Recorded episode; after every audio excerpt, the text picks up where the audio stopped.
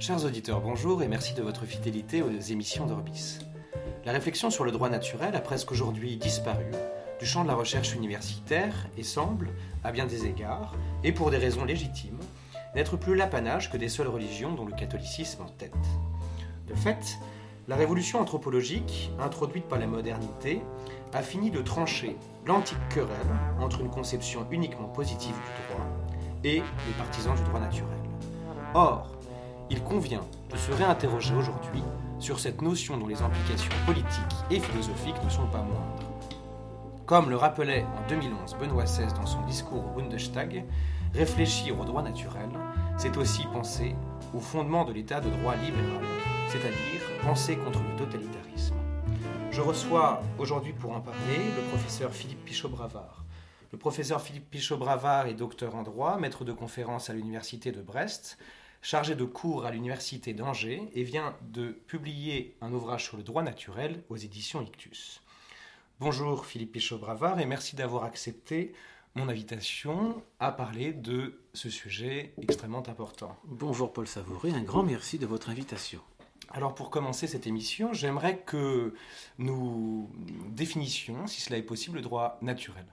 Alors le droit naturel est à la rencontre de deux concepts importants de la philosophie politique, c'est-à-dire l'idée de nature, d'une part, et l'idée de nature de l'homme, de nature humaine, donc la conviction qu'il y a une nature humaine, et que de cette nature humaine euh, découle un certain nombre de, euh, conséquences, de règles euh, quant à l'organisation de la vie collective. Et puis, d'autre part, deuxième concept, l'idée de finalité la recherche du bien, l'idée que l'activité humaine est ordonnée à une finalité qui est le bien, euh, et en politique, le juste. Et c'est la rencontre de ces deux notions, l'idée de nature et euh, cette recherche du juste, cette recherche de l'équité, qui euh, a conduit la philosophie socratique et le droit romain à mettre en valeur à mettre en lumière cette notion de droit naturel. Alors le droit naturel, il est, selon les auteurs, qualifié de différentes manières. Euh, Aristote évoque l'expression, l'évoque par l'expression de justice naturelle. Euh, Cicéron lui préfère l'expression de droit raison. Euh, Gaius parle du droit des gens. Ulpien de droit naturel c'est l'expression que conserve euh, le Corpus Juris Civilis en reprenant la définition donnée par Ulpien trois siècles plus tôt, euh, c'est-à-dire un droit commun à tous les êtres animés, euh, d'où l'union de l'homme et de la femme en vue de la procréation et de l'éducation des enfants. L'expression droit naturel, nous la retrouvons chez Saint Isidore de Séville, alors que Saint Thomas d'Aquin préfère quant à lui l'expression de loi naturelle, euh, inscrivant cette loi naturelle euh, dans, dans une présentation euh, tripartite, loi divine, loi naturelle, loi positive, un ordre hiérarchisé, chaque ordre respectant l'ordre supérieur, le droit naturel étant le fruit de ce qu'est l'homme et saint Thomas d'Aquin euh, se livre à toute une réflexion sur ce qu'est l'homme et il met en valeur les règles juridiques qui en découlent. Notamment l'aspiration de l'homme au bien, l'aspiration de l'homme à connaître le vrai, l'aspiration de l'homme à se conserver lui-même, euh, et de là, il, déclare le caractère naturel de certains principes euh, notamment euh, l'union de l'homme et de la femme en vue de la procréation, euh, l'idée de la propriété qui est, un moyen pour assurer sa propre conservation, le respect de la parole donnée, le, respect de l'engagement contractuel qui découle de cette aspiration au bien, le caractère naturel de la vie sociale. Alors vous avez dit que le, droit naturel répond à une définition de l'homme, mais encore faudrait-il savoir ce qu'est l'homme question, euh, je le sais, euh, assez épineuse euh, et complexe à définir, mais est-ce qu'on pourrait trouver une définition qui soit la plus philosophique possible et la plus simple? Excellente question, c'est la question essentielle. je crois que l'on peut définir l'homme comme un être sociable, qui est fait pour vivre en société, la société lui est naturelle. Il n'y a pas un temps où l'homme était seul la nature, ça n'existe pas. L'homme naît dans une société qui lui préexiste et qui est au minimum composée euh, des parents qui lui ont donné la vie. Euh, l'homme est d'autre part un être raisonnable, un être intelligent qui est capable de discerner entre le bien, le mal, le vrai, le faux, le juste, l'injuste. Euh, le, choix l'expression de la volonté, et c'est une autre chose. L'homme peut discerner ce qui est bien et ce qui est mal, et en même temps choisir euh, de manière tout à fait consciente et volontaire de prendre la voie du mal ou euh, de prendre une voie intermédiaire, estimant euh, une sorte de moindre mal comme préférable. Mais la question de la volonté est, est, distincte de cette question de l'intérieur. L'homme est un être raisonnable. Euh, et enfin, c'est un être spirituel. Il n'est pas qu'un amas d'atomes, il y a en lui un principe spirituel, l'âme qui survit au corps. Voilà. Et qui euh, fait que son existence ne se borne pas au moment qu'il passe sur cette terre. Et qu'il a, par conséquent, des, des besoins spirituels. Et, pourtant, le, droit naturel, dès l'Antiquité, ne semble pas aller de soi, puisque euh, la pièce euh, de Sophocle, Antigone, illustre bien l'opposition qu'il y a entre le droit naturel et le droit positif. Tout à fait. Antigone, euh, au 5e siècle avant Jésus-Christ, met en valeur cette opposition entre les deux grandes conceptions du droit, euh, celle qui lie étroitement le droit, la justice et l'équité, qui affirme que le droit a une finalité qui est la recherche de la justice et de l'équité, et l'autre conception du droit qui affirme que le droit exprime simplement la volonté de ceux qui exercent le pouvoir, euh, quelle que soit cette volonté. Et l'opposition entre Antigone et Créon dans cette pièce euh, caractérise, euh, illustre de manière emblématique cette opposition entre les deux conceptions du droit. Oui, parce que si on rappelle l'histoire que met en scène Sophocle dans Antigone. Il y a Antigone, dont les deux frères Polynice et Théocle devaient gouverner la cité à tour de rôle, euh, la cité de Thèbes, se sont euh, entretués l'un l'autre, et Créon, l'oncle, reprend le pouvoir et interdit à qui que ce soit de donner une sépulture décente à Polynice. Antigone outrepasse cette loi qu'elle euh, estime injuste et en cours par là euh, la mort. Mais elle répondra à son oncle qu'il euh, a bafoué des droits qui ne sont ni d'hier ni d'aujourd'hui. Alors, est-ce à dire que... Antigone fait appel de l'ordre légal devant un ordre supérieur. Elle pose la question de la légitimité de la loi. la loi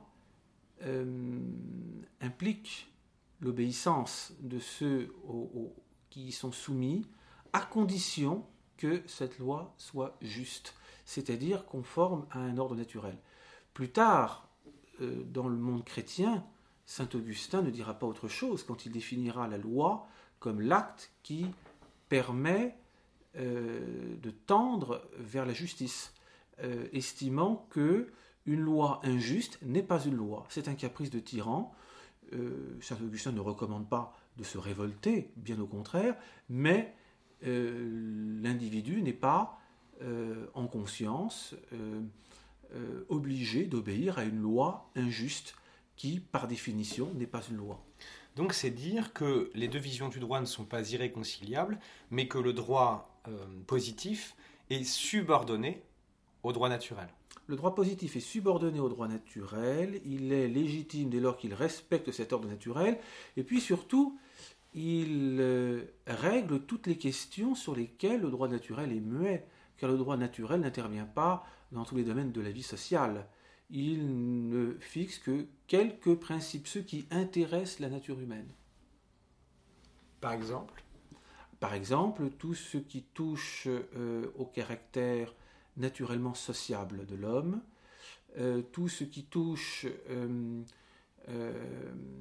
à la famille, tout ce qui touche à la propriété, à la liberté, dans le Corpus Iuris Civilis, l'empereur Justinien rappelle que si l'esclavage est régi par le droit des gens, l'esclavage est contraire au droit naturel, parce que le droit naturel établit le principe de la liberté de tout homme. De nature, l'homme est libre. Donc l'esclavage est contre nature. Mais, alors ce qui est intéressant dans vos propos, c'est que si le droit, ce droit-là était si naturel que ça, si évident, pourquoi est-ce qu'aujourd'hui on a l'impression de vivre dans une société de droit exclusivement positif? Pourquoi est-ce que c'est à cause de la modernité philosophique le droit positif qui l'a remporté? Comment expliquer le mouvement de, ce mouvement de pensée qui date en fait euh, du, euh, de la révolution nominaliste? Alors, et, en apportant cette dernière précision, vous répondez partiellement à la question. Euh, la, la, modernité philosophique, dont les origines remontent très haut à l'époque du nominalisme, c'est-à-dire au début du XIVe siècle, a nier l'existence d'un ordre naturel et a développé, avec Guillaume de Cam, une conception euh, subjectiviste et positiviste du droit. Euh, le droit n'est plus centré sur la recherche de la justice, mais il est centré sur l'individu, le droit d'un individu sur une chose, le droit d'un individu de faire quelque chose. Ça, c'est la conception subjectiviste. Positiviste, euh, le droit n'est plus défini dans cette perspective comme l'acte qui, permet la recherche de l'équité, le règne de la justice, mais simplement comme le commandement de celui qui exerce le pouvoir. Et Guillaume de Cam, qui est un moine franciscain d'Oxford, explique que si l'on, si l'on obéit au commandement de Dieu, ce n'est pas parce qu'ils sont naturels et raisonnables, c'est parce que ces commandements de Dieu sont euh, des commandements euh, établi par Dieu. Alors, ce nominalisme n'a progressé, cette conception du droit, que lentement dans les esprits. D'abord, dans les milieux universitaires, au XIV, XVe siècle, les, grands esprits de la Sorbonne, à la fin du XIVe, au début du XVe, Pierre Deilly, Jean de Gerson, Nicolas Aurem, toutes ces grandes figures sont nominalistes. Euh, et euh, au XVIe siècle, euh, au sein de l'université espagnole qui domine la vie intellectuelle. L'Espagne, au XVIe siècle, domine dans tous les domaines, y compris dans le domaine intellectuel, avec notamment le, prestige de l'université de Salamanque. Eh bien, à l'université espagnole, les, les grands savants de cette université opèrent une sorte de synthèse entre le nominalisme, le thomisme, le stoïcisme, qui euh, débouche sur une conception subjectiviste du droit naturel, celle de Grotius, celle de Pufendorf, c'est-à-dire une conception qui euh, euh, regarde le droit naturel comme la mise en œuvre de préceptes de morale, de morale stoïcienne, et qui consiste dans le droit naturel d'une personne sur une chose ou d'une personne de faire quelque chose. Et derrière cette définition, vous voyez se dessiner déjà une idée de droit de l'homme. Euh, et puis, euh, euh, au, cours du bouleversement intellectuel qui caractérise le XVIIe siècle, sont apparues les théories du contrat social.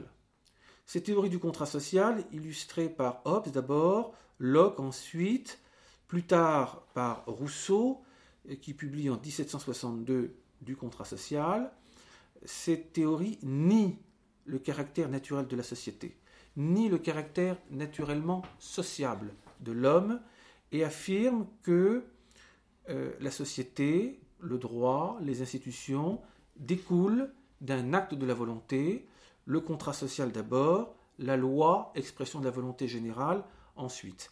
Et, comme l'a remarquablement souligné Pierre Manant dans l'ouvrage qu'il a publié il y a quelques mois, euh, sur la loi naturelle et les droits de l'homme, en réalité, cette logique du contrat social, euh, si elle conduit à affirmer l'existence de droits de l'homme, euh, au moins dans la perspective de John Locke, en fait, conduit aussi à nier l'idée qu'il y ait un droit naturel. Pourquoi? Parce que le contrat social marque, coupe l'histoire de l'humanité en deux périodes. Euh, la période, l'état de société et l'état de nature. Or, l'état de nature se caractérise précisément comme un état dans lequel il n'y a aucune règle de droit. Donc, par conséquent, cette théorie, euh, en niant qu'il y ait eu des, règles de droit à l'état de nature, et c'est pour cela d'ailleurs que le contrat social est signé, ni qu'il puisse y avoir un droit naturel. Tout droit découle dès lors de la volonté euh, de ceux qui exercent euh, la souveraineté, c'est-à-dire en l'espèce,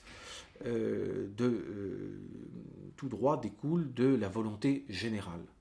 Et, là, on arrive à la Révolution qui consacre cette conception du droit dans la Déclaration des droits de l'homme et du citoyen. Oui, c'est ça. Comment, comment dans ces cas-là, la Révolution française a consacré ce droit? C'est aussi l'histoire d'une erreur les droits de l'homme sont aussi l'histoire d'une erreur de la, Convention.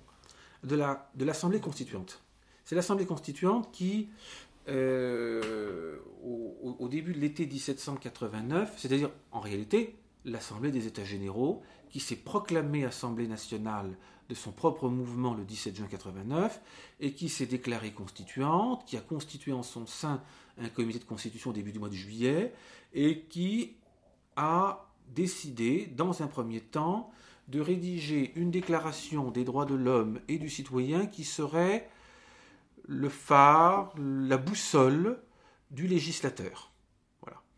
Euh, alors, cette notion de droits de l'homme, euh, les constituants n'en sont pas les inventeurs.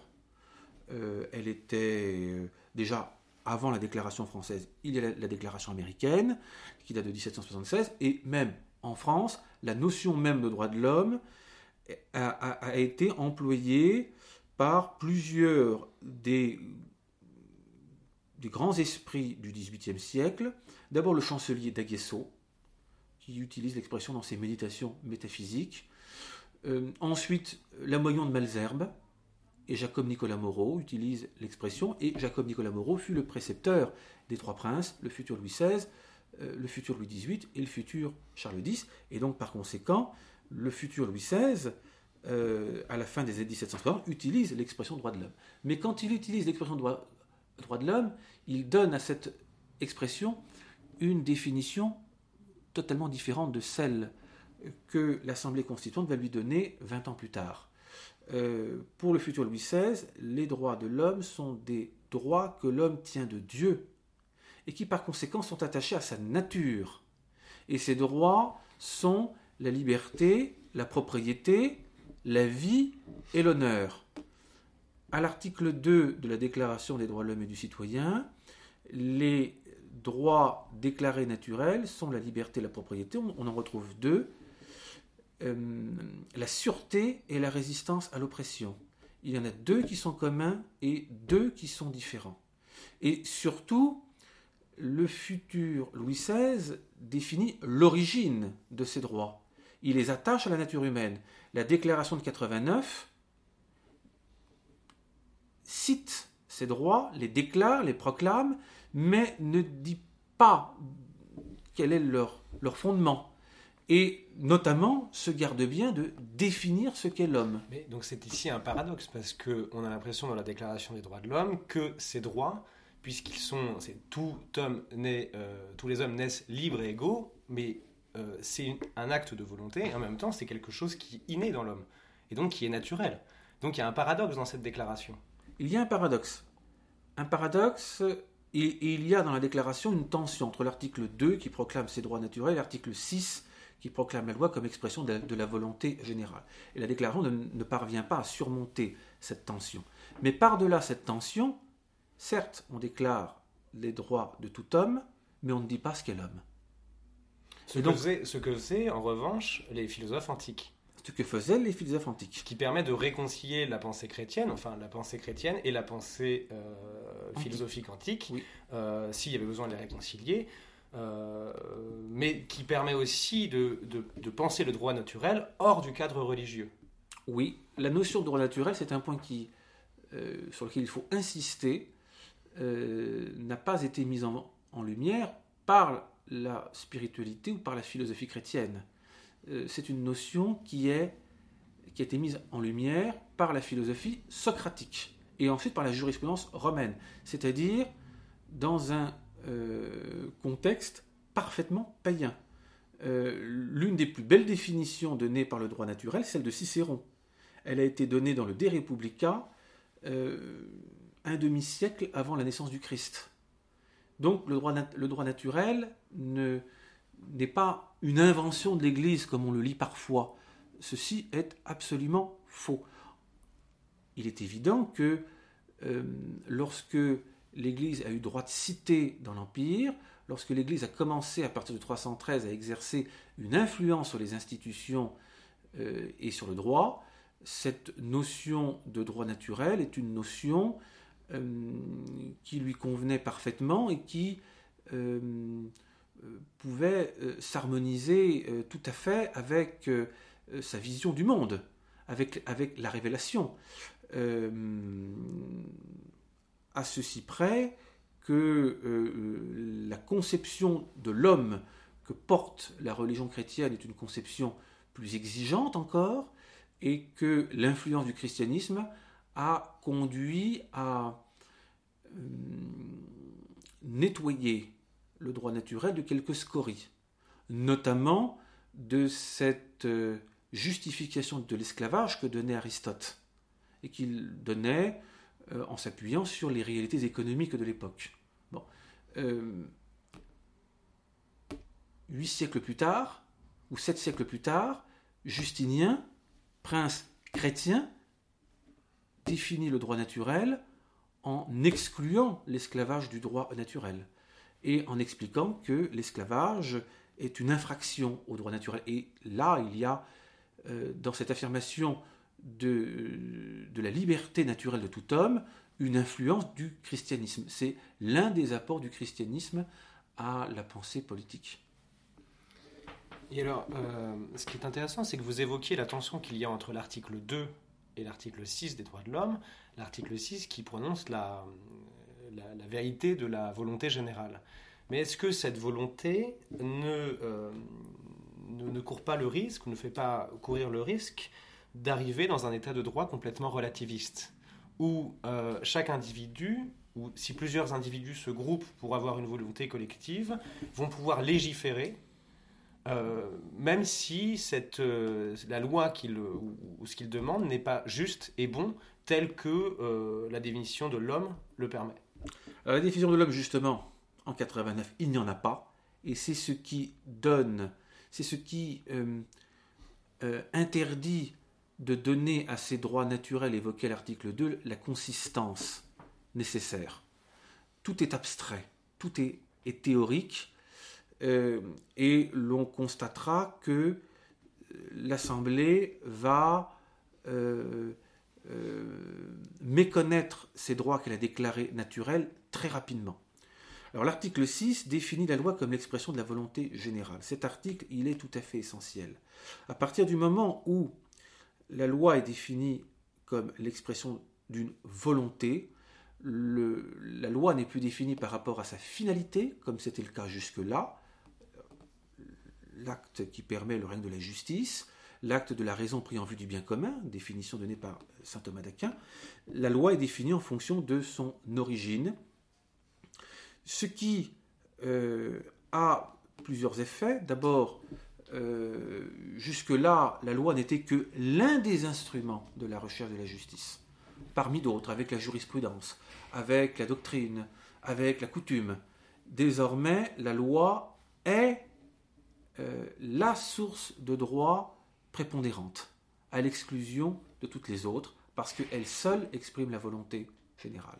D'où d'ailleurs euh, le, le changement intervenu dans la mission du juge. Le juge ne doit plus juger en équité et chercher la solution la plus équitable en mobilisant toutes les connaissances dont il dispose, le juge doit appliquer mécaniquement la loi au cas d'espèce. Et c'est ce que euh, marquera la loi des 16-24 août 1790 qui interdit au juge d'interpréter la loi, d'en vérifier la constitutionnalité euh, et qui lui impose de l'appliquer mécaniquement au cas d'espèce.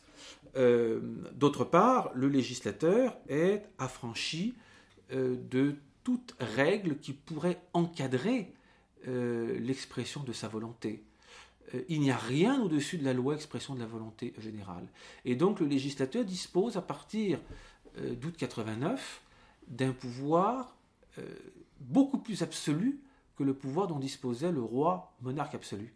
C'est un pouvoir absolument illimité. Alors, la question n'a pas échappé, la, la, difficulté qui en découle n'a pas échappé aux constituants, puisque deux ans plus tard, au moment où l'Assemblée constituante est en train de terminer la rédaction de la Constitution, elle revient, comme elle, l'avait prévu, sur la Déclaration des droits de l'homme, qui est un texte inachevé. Elle avait décidé de revenir dessus, de le corriger éventuellement. Elle découvre que ce n'est plus possible, parce que le texte a, euh, euh, acquis une notoriété tout à fait considérable qui interdit d'en changer la moindre virgule, et pourtant ce texte ne donne pas satisfaction, donc on ne va pas l'intégrer à la Constitution, on va euh, intégrer à la, Constitution dans un titre premier quelques droits et libertés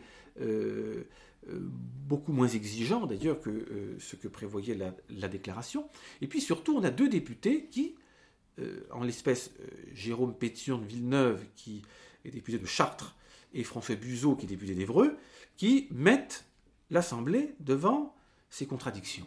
Il est bien euh, sympathique, disent-ils, de proclamer des droits naturels de l'homme, mais encore faudrait-il euh, euh, prévoir un mécanisme juridique pour, pour s'assurer que le législateur, en tout temps, respectera ces droits naturels et qu'à aucun moment la loi ne viendra enfreindre c'est euh, euh, ces droits naturels. Et ce à quoi le chapelier, Isaac le chapelier, qui lui est député de Rennes, répond, la main sur le cœur et le plus sérieusement du monde, il est absolument impossible que le législateur prenne des dispositions contraires aux droits naturels. Alors c'est tellement peu impossible que l'Assemblée l'avait déjà fait plusieurs reprises, montrant la fragilité de ces droits proclamés dans la déclaration de 89. Citons quelques exemples. À l'article 1er, la Déclaration des droits de l'homme et du citoyen déclare que les hommes naissent et demeurent libres et égaux en droit. Bien. Or, lorsque l'Assemblée a organisé le droit de suffrage, elle a réparti la population masculine en catégories censitaires. En dessous de 3 francs d'impôt, vous êtes citoyen passif, vous n'avez pas le droit de vote. Euh, ça exclut tout de même du vote 40% des hommes à peu de choses près. Entre 3 et 10 francs d'impôt, vous êtes citoyen actif, vous pouvez voter, mais vous n'êtes pas éligible. Ce qui couvre à peu près 35% des hommes. Et au-dessus de 10 francs d'impôt, vous êtes actif éligible, mais éligible uniquement au conseil municipal et dans les assemblées électorales. Si vous voulez être député, ça coûte beaucoup plus cher. Donc, quatrième catégorie censitaire. Les hommes naissent et demeurent libres et égaux en droit. Ils ne le sont pas demeurés bien longtemps. Deuxième euh, exemple, là encore euh, spectaculaire, euh, le 15 mai 1791, l'Assemblée constituante refuse de toucher, de modifier le statut des personnes non libres employées sous les tropiques. Les hommes naissent et demeurent libres et égaux en droit. En métropole, oui, Outre-mer, c'est une autre musique.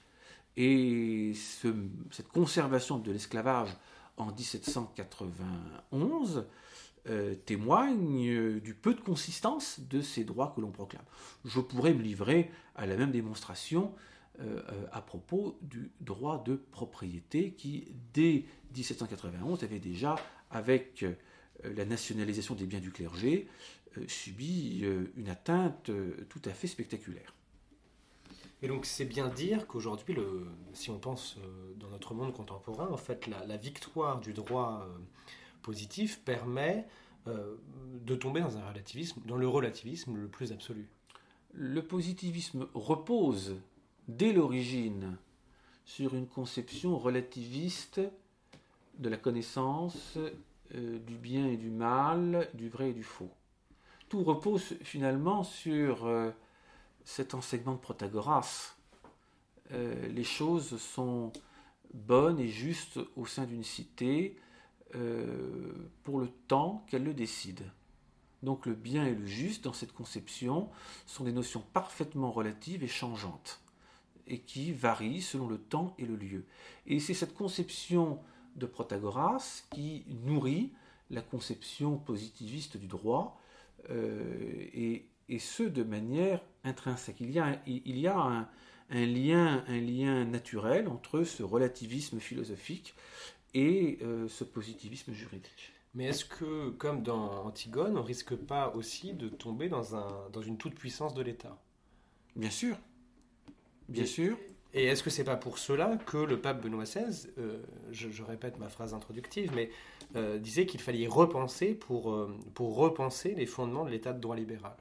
Et donc penser, selon moi, je l'entends comme ça, contre le totalitarisme. Exactement. Le, discours que Benoît XVI a prononcé au Bundestag en septembre 2011 est un discours dans lequel il reprend toute la tradition du droit naturel, en euh, insistant d'ailleurs sur l'influence du stoïcisme, beaucoup plus que de l'aristotélisme d'ailleurs, et euh, il, pour convaincre les députés allemands de l'importance de se réapproprier cette tradition du droit naturel et d'en réaffirmer l'autorité euh, au sein de l'État, euh, Benoît XVI fait explicitement référence aux expériences totalitaires qu'a connues l'Allemagne au cours du XXe siècle, aussi bien le communisme que le national-socialisme. Et en bon augustinien qu'il est, il reprend cette citation que euh, les auteurs classiques euh, employaient très fréquemment. Qu'est-ce qu'une république sans justice si, ce n'est une, compagnie de brigands, euh, on dirait aujourd'hui une association de malfaiteurs Voilà. si vous retirez la justice et l'équité de l'ordre social, eh bien, vous, vous êtes au milieu d'un arbitraire, d'une injustice euh, en ce que le droit est simplement le fruit d'un rapport de force dans lequel ceux qui ont la majorité ou ceux qui sont les plus puissants à un moment donné imposent leur volonté au détriment des autres. Voilà. Et l'enjeu, il est là aujourd'hui. Euh, euh, le XXe siècle, dans le prolongement de ce qui s'était passé en France à l'époque de la Révolution française, a connu des expériences totalitaires euh, de très forte intensité et qui ont été particulièrement destructrices, et, destructrices euh, de l'homme. Pourquoi? Parce que ces expériences niaient qu'il y ait une nature humaine. Et Benoît XVI nous invite à euh, prendre en compte cette réalité. Il y a une nature humaine qui doit être respectée. Et quand la nature humaine n'est pas respectée, eh bien, le pouvoir devient excessif et devient dangereux, il devient destructeur. Et donc, le droit naturel est aujourd'hui, avec l'expérience que nous avons, l'un des remèdes pour nous préserver contre, le danger totalitaire. Euh, on aurait tort de croire que ces dangers appartiennent au passé et que euh, l'expérience du communisme et du national-socialisme nous ont guéris une fois pour toutes de tout cela. Euh, songer au projet transhumaniste qui consiste à une transformation de l'homme. Euh, alors, dans un premier temps, il s'agit de se servir euh, de la technologie et de la science pour soigner des pathologies et permettre aux gens de vieillir plus, plus longtemps et, dans de meilleures conditions. Et tout ça est effectivement très alléchant. Et c'est comme cela d'ailleurs, c'est la, la vitrine, c'est la façade, et c'est comme cela d'ailleurs que l'on attire le public. Mais euh, comme le rappelle Luc Ferry, qui est un partisan du transhumanisme, un, partisan d'ailleurs assez peu conséquent. Euh, derrière cette première forme de transhumanisme, il y en a un autre qui est l'idée d'une transformation de l'homme par la création d'êtres hybrides, mi-homme, mi-machine, c'est-à-dire en fait créer un post-humain, passer du transhumanisme au post-humanisme. Alors, Luc Fury a beau dire que tout cela est absolument inquiétant et effrayant euh, et, n'a pas de sens, il n'en demeure pas moins que lui est partisan du premier transhumanisme et qu'il reconnaît dans son ouvrage que, que, la très grande majorité des partisans du transhumanisme sont en réalité des partisans du post-humanisme et se servent du transhumanisme comme une, euh, comme une étape vers le post-humanisme. Or, dans ce post-humanisme où l'on aurait des êtres hybrides euh, mi-homme, mi-machine, en fait, nous n'avons plus d'hommes. Nous avons autre chose que des hommes. Euh, et, là, on retrouve cette ambition qui a été celle de toutes les sociétés totalitaires, euh, en s'appuyant sur une anthropologie matérialiste qui est le point commun de toutes les sociétés totalitaires, s'emparer de l'homme pour le transformer et faire naître un homme nouveau. Donc en fait, si je suis vos propos, il est urgent de, de, réfléchir de nouveau de manière avec une, pensée saine à ce droit naturel. Et selon vous, d'un point de vue intellectuel, quelles sont les, les perspectives, quels sont aujourd'hui les penseurs qui, qui réfléchissent à, ce droit et comment euh, donner, euh, donner euh, à ceux qui réfléchissent l'envie de se replonger dans, cette, dans ce droit naturel et dans cette, dans cette pensée qui semble aujourd'hui être coupée de la réalité. Alors, il faut effectivement se réapproprier toute cette, toute cette tradition. Il y a euh, quelques décennies, le professeur Michel Villet avait consacré à cette question du droit naturel euh, nombre de ses travaux, euh, publié des ouvrages savants que dont il faut recommander la lecture, même si ces ouvrages exigent une formation juridique préalable, parce qu'ils sont euh, sont complexes et euh, des lecteurs qui n'auraient pas cette formation euh, juridique auraient peut-être du mal à progresser dans la lecture des, des, études du, professeur Villet. Et c'est pourquoi je me suis risqué à, composer ce, petit ouvrage sur le droit naturel, Fonder l'ordre juste, Histoire, actualité, enjeu, qui vise à rendre cette notion accessible à ceux qui n'ont pas fait d'études de droit. Euh, à l'étudiant qui rentre en première année de droit, qui n'a encore aucune notion, euh, euh, au, père et à la mère de famille, qui ont, besoin de savoir de quoi il est question lorsque nous parlons du droit naturel. Je présente cela dans une perspective historique, en partant d'Aristote pour aller jusqu'à Benoît XVI, qui est le dernier grand penseur contemporain qui s'y soit intéressé. Voilà. C'est le plus grand esprit de notre temps euh, et il faut bien sûr euh, relire ces textes. Euh, d'abord ce discours prononcé au Bundestag, mais également les, les autres interventions dans lesquelles il a, il a, abordé, il a abordé ce thème. Merci Philippe. il me reste à vous remercier et à rappeler à nos auditeurs euh, le titre de votre livre, mais vous venez de le faire, Le droit naturel, fonder l'ordre juste, histoire, actualité, enjeu, aux éditions Ictus. Merci Philippe. Merci Paul.